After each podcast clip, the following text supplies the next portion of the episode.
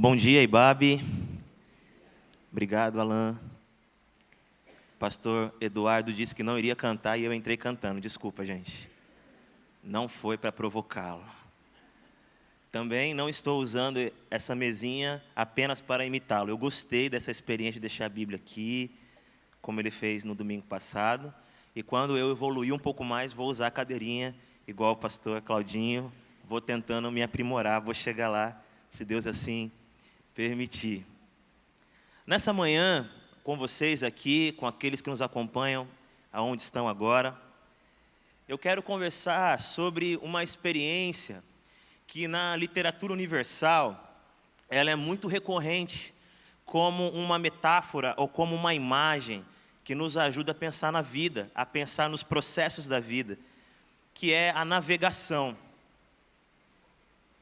A, essa experiência de estar no mar, de estar num navio, num barco, e enfrentar todas as, as ondas, todos ah, os ventos, todas as intempéries, está certo essa palavra? Eu fiquei tentando decorar, é isso? Essa, essa experiência, essa imagem, essa cena, ela faz parte da literatura universal como um chamamento para o nosso coração. Criar em nós um ponto profundo de conexão para a gente pensar refletir na vida, na sua instabilidade, como as águas, na sua imensidão, como o mar, como o oceano, na fragilidade da embarcação, na necessidade da tripulação e por aí vai. E Lucas, o historiador, o médico, aquele que deixou para nós tanto o Evangelho de Lucas como o livro de Atos, no capítulo 28 de Atos, ele fala, ele narra, ele registra a, a viagem do apóstolo Paulo. Capítulo 27 e 28, Lucas vai registrar a viagem do apóstolo Paulo em direção a Roma. E é engraçado que muitas vezes a gente se esquece que essa viagem não é apenas do apóstolo Paulo, mas de muitos outros criminosos. Pessoas não muito bem vistas pela sociedade, pessoas procurando julgamento ou pessoas que já foram julgadas, o apóstolo Paulo está sendo levado é, para Roma para ter uma audiência, para se defender das acusações que ele recebeu, de ser alguém que estava causando tumulto político, alguém que desrespeitava a ordem regente e por aí vai. Então, se você puder, Atos, eu vou ler o finalzinho do capítulo 27, a partir do verso 42, e o início do 28 até o verso 10, talvez. Atos 27, a partir do verso 42. Os soldados resolveram matar os presos para impedir que algum deles fugisse, jogando-se ao mar. Mas o centurião queria poupar a vida de Paulo e os impediu de executar o plano. Então ordenou aos que sabiam nadar que se lançassem primeiro ao mar em direção à terra. Os outros teriam que salvar-se em tábuas ou em pedaços do navio. Dessa forma, todos chegaram a salvo em terra. Uma vez em terra, descobrimos que a ilha se chamava Malta. Os habitantes da ilha mostravam extraordinária bondade para conosco. Fizeram uma fogueira e receberam bem a todos nós, pois estava chovendo e fazia frio. Paulo juntou um monte de gravetos quando os colocava no fogo, uma víbora, fugindo do calor, prendeu-se à sua mão. Quando os habitantes da ilha viram a cobra agarrada na mão de Paulo, disseram uns aos outros: Certamente este homem é assassino, pois tendo escapado do mar, a justiça não lhe permite viver. Mas Paulo, sacudindo a cobra no fogo, não sofreu mal nenhum.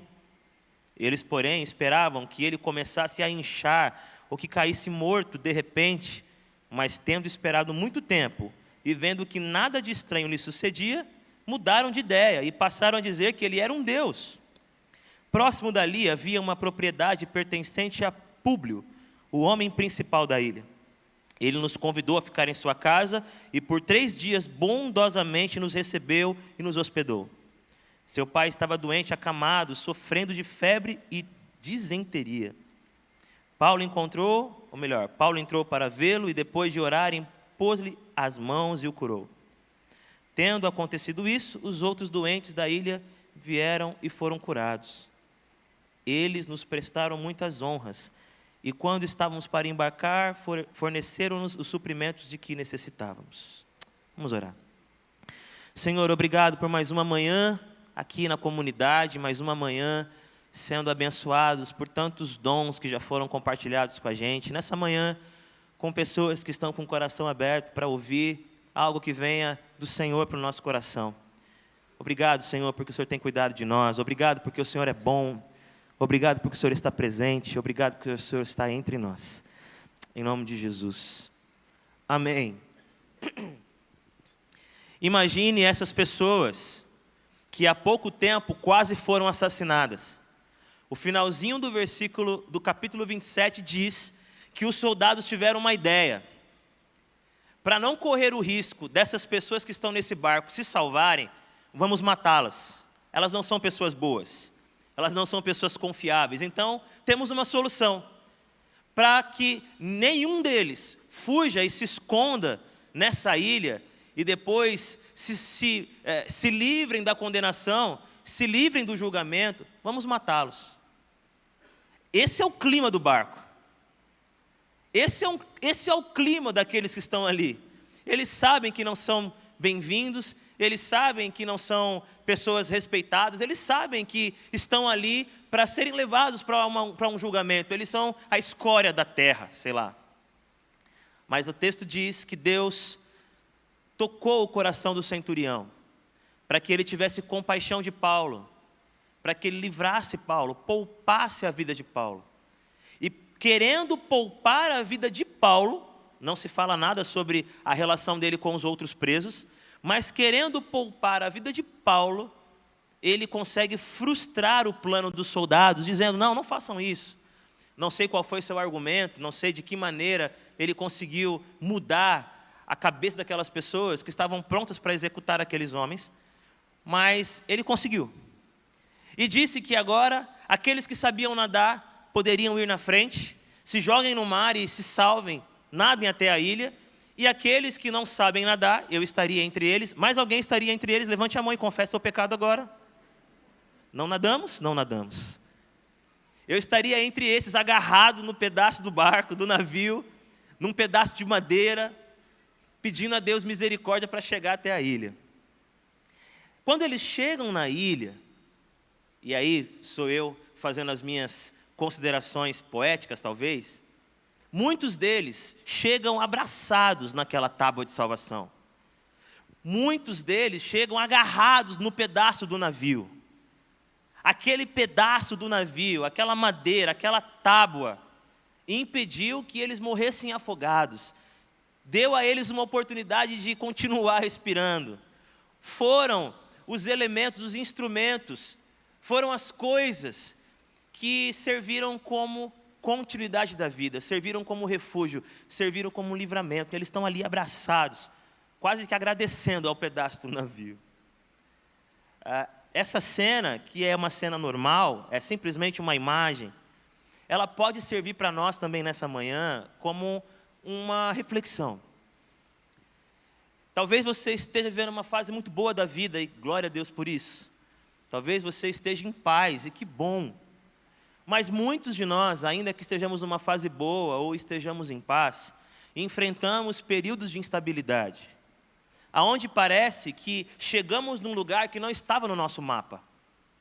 Foram os ventos, foram as ondas, foi o mar, foi alguma coisa para além da nossa decisão e da nossa vontade que nos colocou ali ou aqui.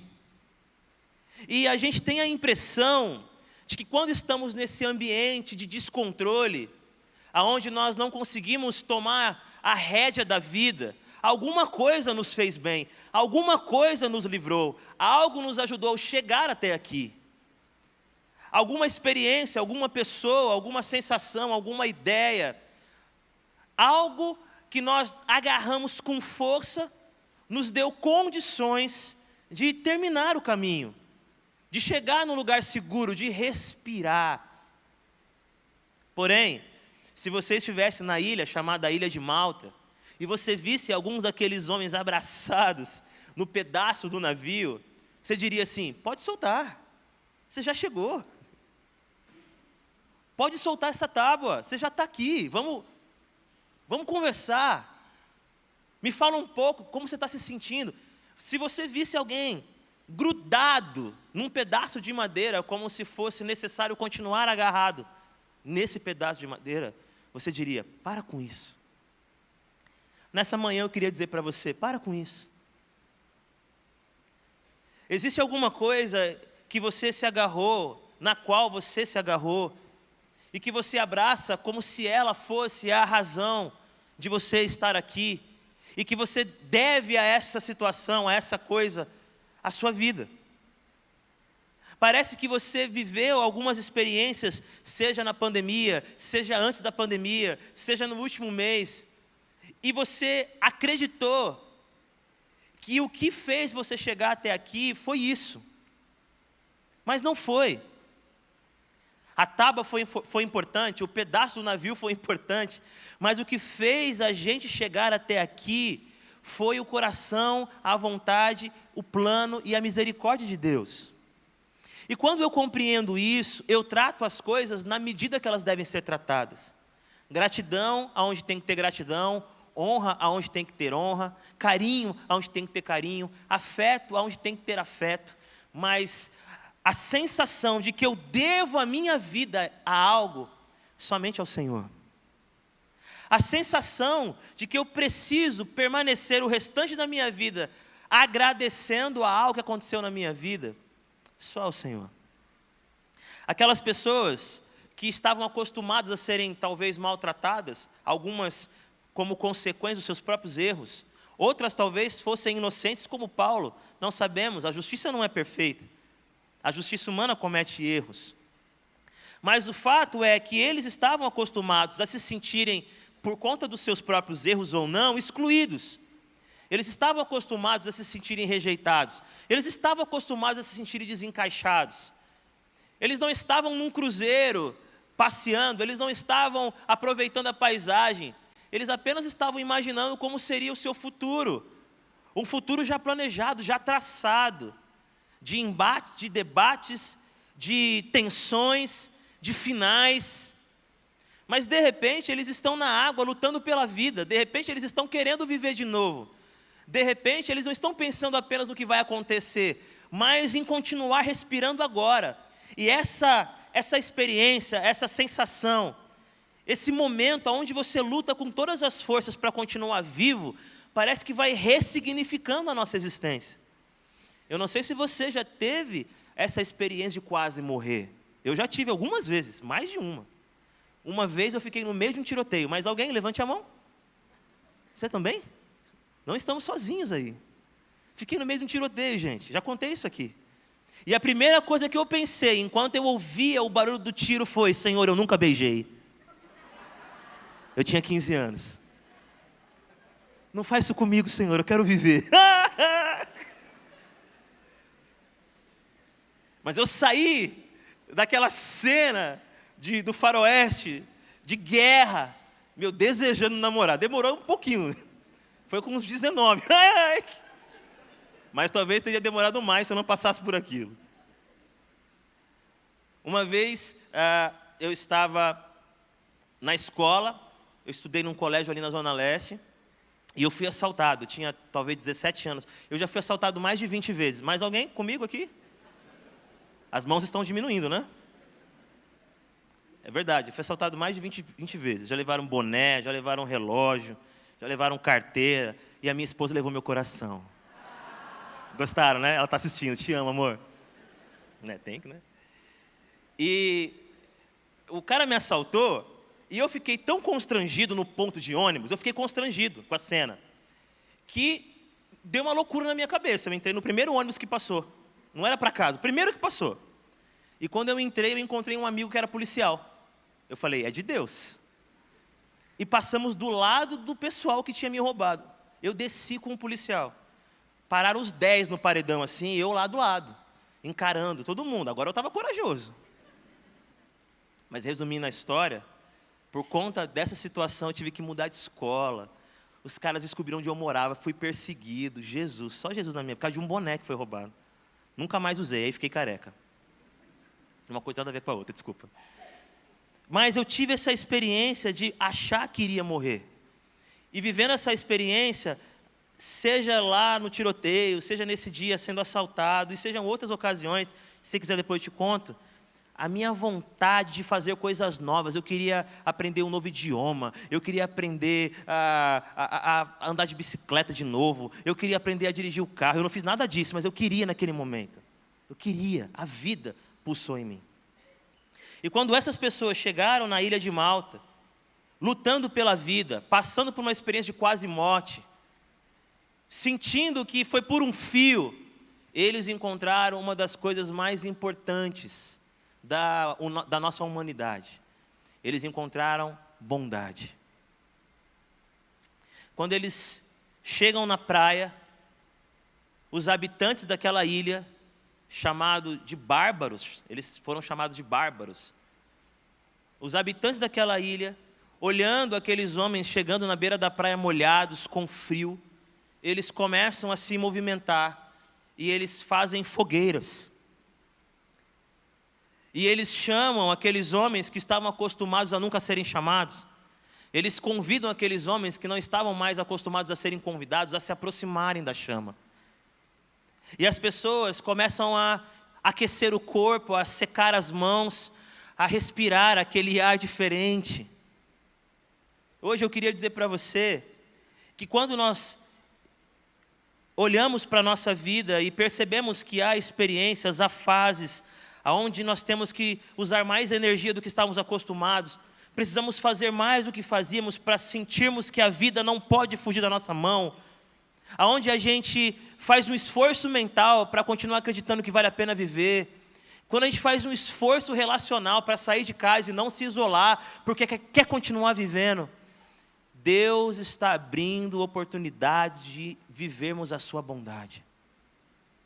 Aquela não era uma ilha evangelizada, aquela não era uma ilha cristã, aquela não era uma ilha como um ponto estratégico das viagens de Paulo, não, aquela ilha era um lugar aonde talvez o evangelho ainda não tivesse chegado. Aquela ilha era um lugar aonde os apóstolos talvez nunca tiveram pisado, mas ali era um lugar aonde Deus age com bondade, porque a bondade de Deus não pode ser restrita, limitada a um lugar, a um tipo de pessoa, a um ambiente. A bondade e a misericórdia do Senhor estão nos seguindo em todos os lugares, em todas as fases da vida, de maneiras que nós não podemos imaginar.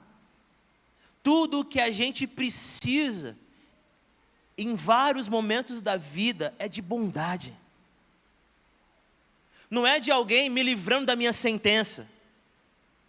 Não é de alguém consertando o meu navio.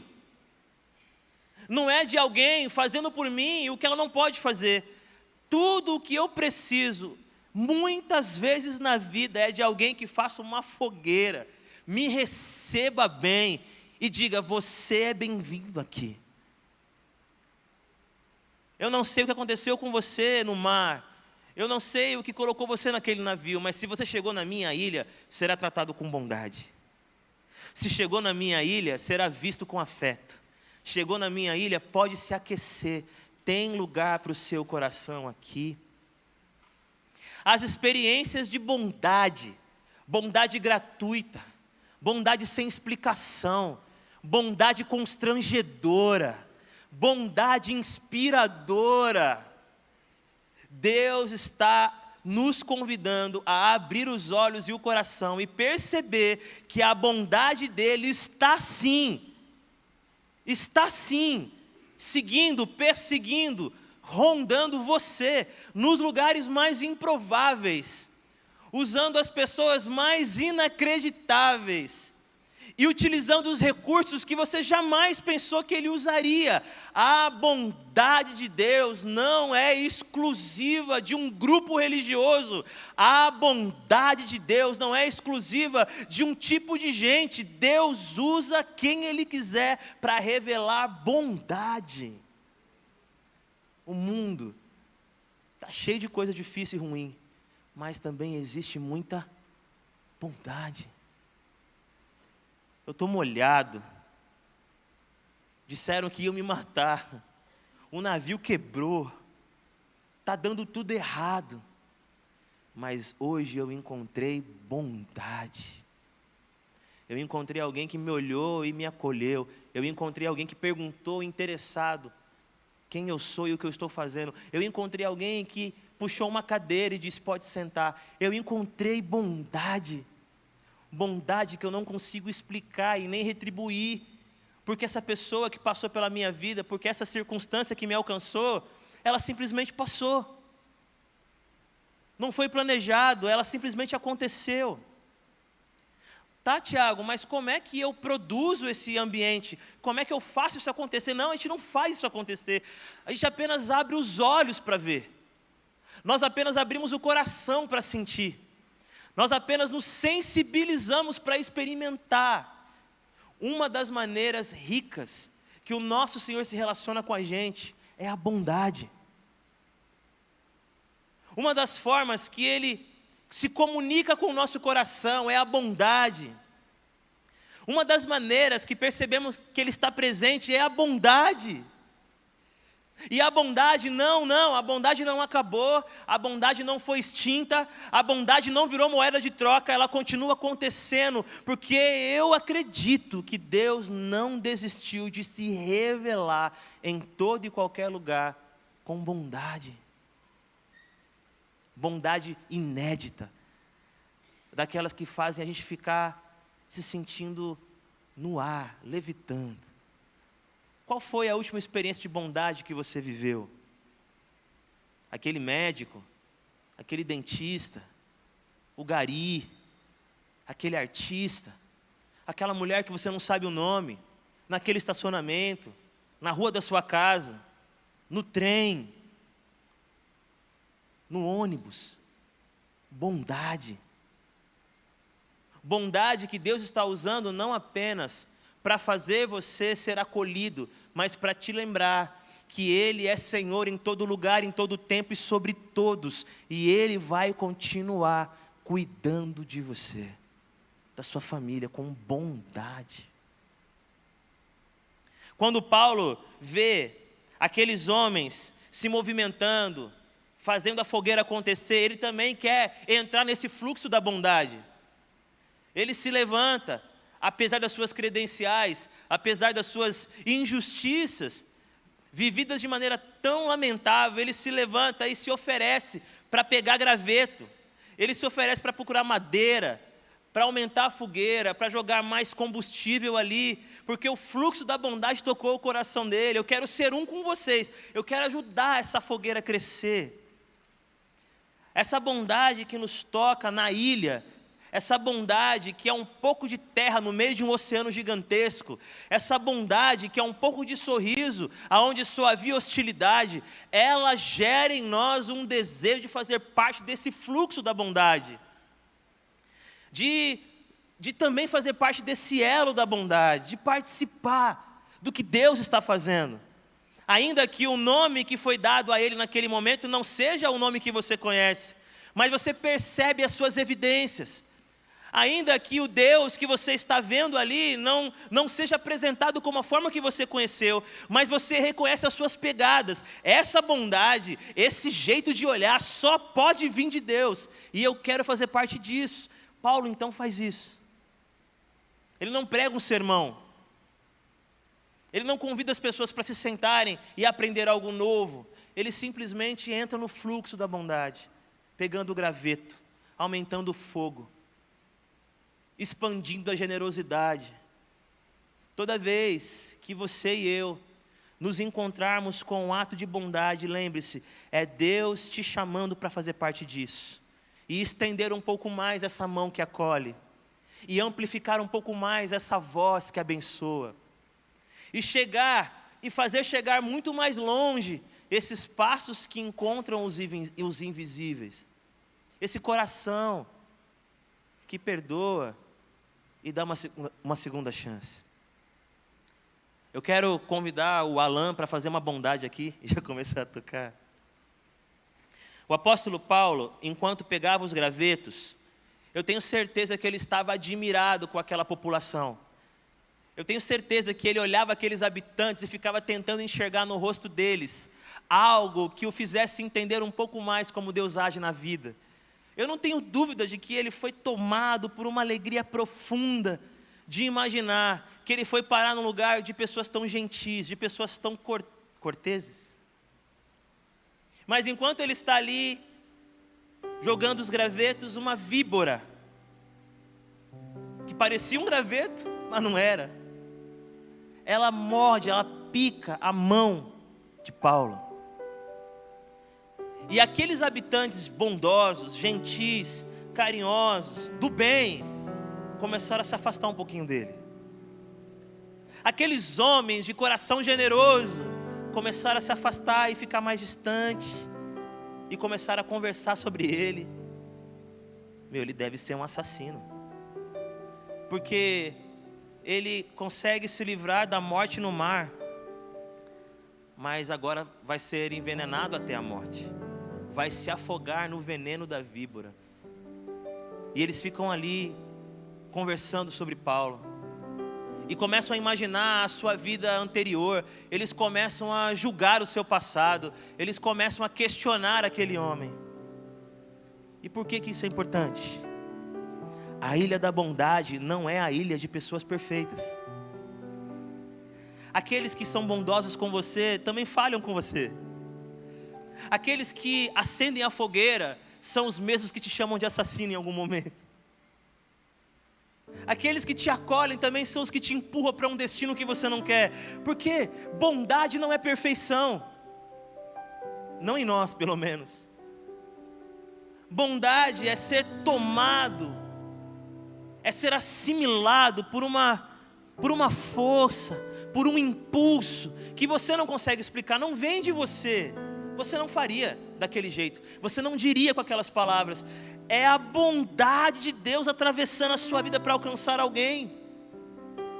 Mas essa mesma bondade não pode nos iludir, não pode nos fazer acreditar que nós estamos num mundo perfeito, que aqui já é o lugar. Não, estamos vivendo fragmentos do reino, estamos vivendo experiências do reino, mas a sua completude, a sua plenitude só naquele dia diante do Senhor, aonde todo joelho se dobrará e toda língua confessará. É só lá que nós seremos vistos como ele nos vê e saberemos coisas sobre nós mesmos que nós jamais imaginaríamos, não por nossa causa, mas pela bondade profunda e perfeita do nosso Deus. Ou seja, é necessário equilibrar os afetos se aproximar da fogueira, mas entender que nós somos pessoas falhas. Paulo então fica ali, sacode a víbora e não incha, ele não morre, ele fica bem. Aí os mesmos habitantes generosos dizem: Uau, eu acho que ele é um Deus. Que rápido, né? De assassino ele vira um Deus. Por quê? Porque a bondade não nos torna as pessoas maduras que devemos ser. A bondade é um gesto, é um ato, é uma manifestação divina, sagrada, maravilhosa, que nos mantém vivos, mas ela não é, de forma alguma, uma prova de que você já é maduro o suficiente para lidar com a vida. Não. Uma hora você vai se ver ajudando alguém, e na outra hora cometendo um pecado que você não queria cometer. Você vai se ver socorrendo alguém e depois julgando alguém. Porque nós somos assim. E lutaremos contra isso até a chegada, até a plenitude, até o reino pleno. Aqueles homens olharam para Paulo e disseram: É um assassino. Não, é um Deus. É um assassino. É um Deus. Mas Paulo não se apega a isso. Paulo só queria levantar, pegar graveto e aumentar a chama da bondade. Ele não quer perder o seu tempo discutindo virtudes e vícios. Ele não quer perder o seu tempo questionando posturas naquele momento. Não, tudo o que ele quer naquele momento é dizer: vamos aquecer uns aos outros. Bondade. Bondade para perdoar quem te chama de assassino. Bondade para não abusar de quem acha que você é um Deus. Bondade para não apagar da sua história quem acha que você é um criminoso. E bondade para que você não abuse daqueles que te colocam no lugar que você não deveria estar, nem assassino nem Deus, eu sou apenas Paulo. Um homem que precisa de bondade. Quando Paulo faz isso, as pessoas ficam ali olhando para ele, maravilhadas, e ele continua sendo Paulo. Levam Paulo até a casa de Públio. Quando ele chega lá, é muito bem tratado, com bondade. O texto fala que ele foi bondosamente recebido, recebido com humanidade. Irmãos, esse texto inteiro, irmãs, é um texto que fala sobre misericórdia, compaixão, bondade, bondade, bondade. Bondade de Deus no barco, no navio, bondade no mar, bondade na ilha, bondade na fogueira, bondade na casa do principal da ilha, bondade de Deus. E quando ele está lá, ele ora pelo pai de público que está com uma enfermidade e ele é curado.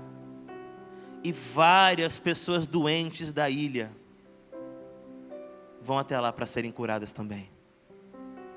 Esse ponto é importante, muito importante. Essa ilha tinha gente bondosa e gente doente. A bondade não é um expediente daqueles que estão com tudo resolvido. A bondade não é uma característica de quem já está com tudo fechado, checklist pronto. Não. Ali entre os bondosos tem gente doente, tem gente resolvendo situações em casa. Mas naquele momento, tudo que importa é acender uma fogueira, convidar para chegar perto e revelar a bondade que faz o náufrago acreditar que dá para continuar vivendo. Não sei se esse texto fez sentido para você nessa manhã, você que está em casa. Mas eu tenho um convite para terminar a minha palavra. Há muitos náufragos. Há muita gente abraçada em pedaços do navio. Há muita gente tremendo de frio. Há muita gente pingando o mar que quase as engoliu. Tem muita gente. E eles só precisam de bondade. Eles precisam de alguém que não faça contas na hora de acolher, de alguém que não fique olhando no relógio, de alguém que pergunte com interesse, bondade. Gente que acenda a fogueira, gente que convide para perto, é verdade que existem víboras, é verdade que existe veneno, é verdade que existem problemas, mas se você não se deixar envenenar pela víbora, Deus te usará para curar as pessoas dessa ilha. Ao invés de ser envenenado, Paulo foi um instrumento de cura. Queridos, talvez durante toda essa minha fala, a única parte que você está conseguindo pensar é na víbora. Alguma víbora que fez o que não deveria fazer com você, meu irmão, não deixe esse veneno te roubar das experiências mais lindas da vida, que é ser instrumento da bondade de Deus. Não há nada mais maravilhoso e incrível de quando Deus usa a nossa vida para manifestar bondade. E eu tenho um desafio para você nessa manhã, um desafio muito prático e simples. Eu queria te convidar a no mar das hostilidades ser ilha da bondade de Deus. Eu quero te convidar a fazer um compromisso nessa manhã, não apenas de ser um bom homem, uma boa mulher, não apenas de viver com integridade, não apenas de fazer o que é certo. Eu te convido a nessa manhã você fazer um compromisso com Deus. Deus, faz a sua bondade atravessar a minha vida e encontrar alguém que está perto de mim bondade de Deus, fogueira de Deus, aqui é onde eu estou. E enquanto eles estiverem cantando, se você nessa manhã acha que essa palavra tem a ver com a sua vida e se você quer fazer esse compromisso de ser um canal da bondade de Deus, logo depois deles cantarem, eu quero orar por você. Queria muito mesmo que Deus conduzisse você a esse tempo de reflexão agora. Deus, eu quero ser ilha da bondade de Deus. Ouça a canção.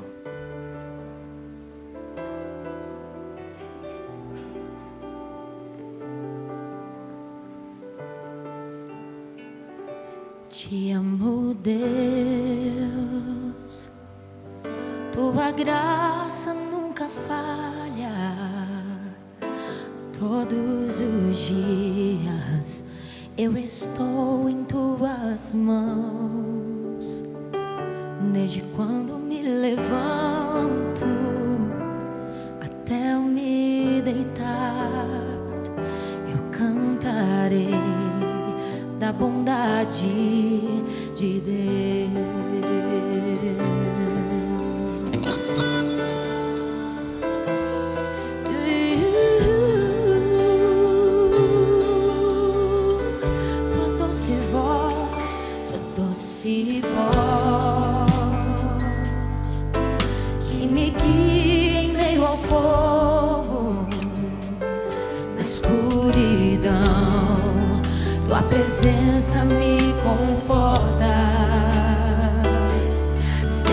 és meu Pai,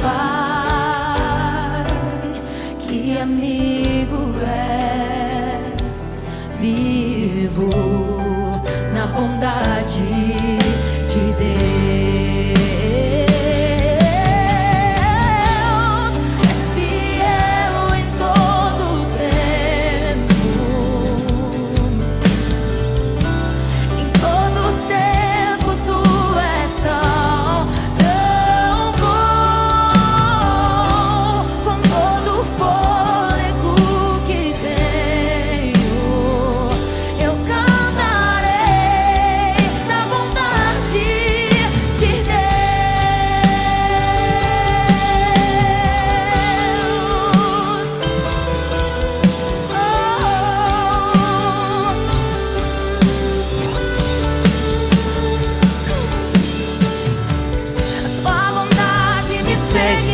você quiser fazer isso, fique em pé no seu lugar, eu quero orar por você. Tua bondade me seguirá, me seguirá, Senhor. Eu me rendo a ti, te dou o meu ser, entrego tudo a ti.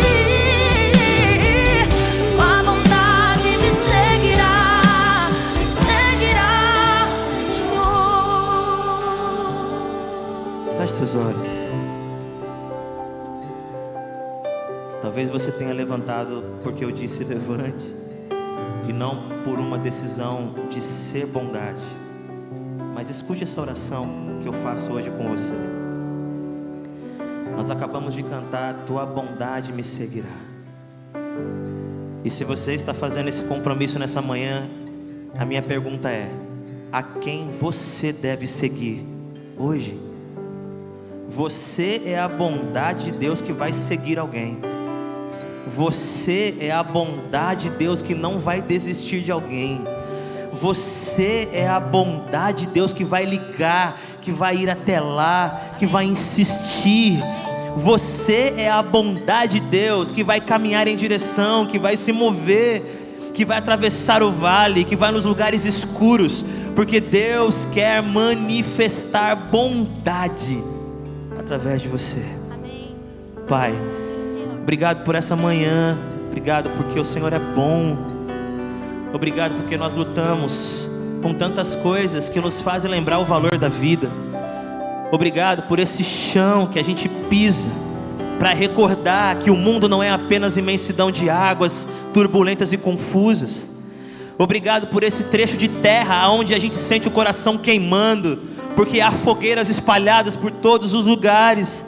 A sua bondade nos abraçando, nos acolhendo, nos dando segundas chances, a sua bondade dizendo que dá para caminhar mais um pouco, a sua bondade indo até onde a gente está. Mas Senhor, além de agradecer tão grande bondade, queremos entrar na sua correnteza. Queremos estender essa mão, expandir os horizontes dessa fogueira. Queremos manifestar essa graça. Que nessa manhã, muitos de nós saiamos daqui com um desejo profundo, intenso, verdadeiro, de sermos experiência de bondade em algum lugar. Bondade que não dá para explicar, bondade que não tem razão para acontecer, ela apenas acontece. Bondade que não nos torna perfeitos, bondade que não, não paga o nosso pecado, bondade que não resolve os nossos conflitos, mas é bondade que é revelação do eterno no tempo. Bondade que é santuário de Deus sendo erguido em qualquer lugar para cuidar e para servir. Fala o coração da gente, abre a nossa mente para pensar, para entender aonde essa bondade tem que brilhar. E se há víboras, que elas não envenenem o coração que foi feito para curar. Se há víboras, que elas não paralisem as nossas mãos. Nós sacudimos no fogo e continuaremos servindo aqueles que estão ao nosso redor. Se há víboras, elas que lidem com seu veneno, porque em nome de Jesus em nós a cura do perdão de Deus. Somos fogueira do Senhor, somos bondade do Senhor, somos corpo de Cristo, somos igreja de Jesus, anunciando o Evangelho, iluminando esse mundo, salgando esse mundo, para a glória de Deus, em nome de Jesus. Amém. Deus abençoe. Amém.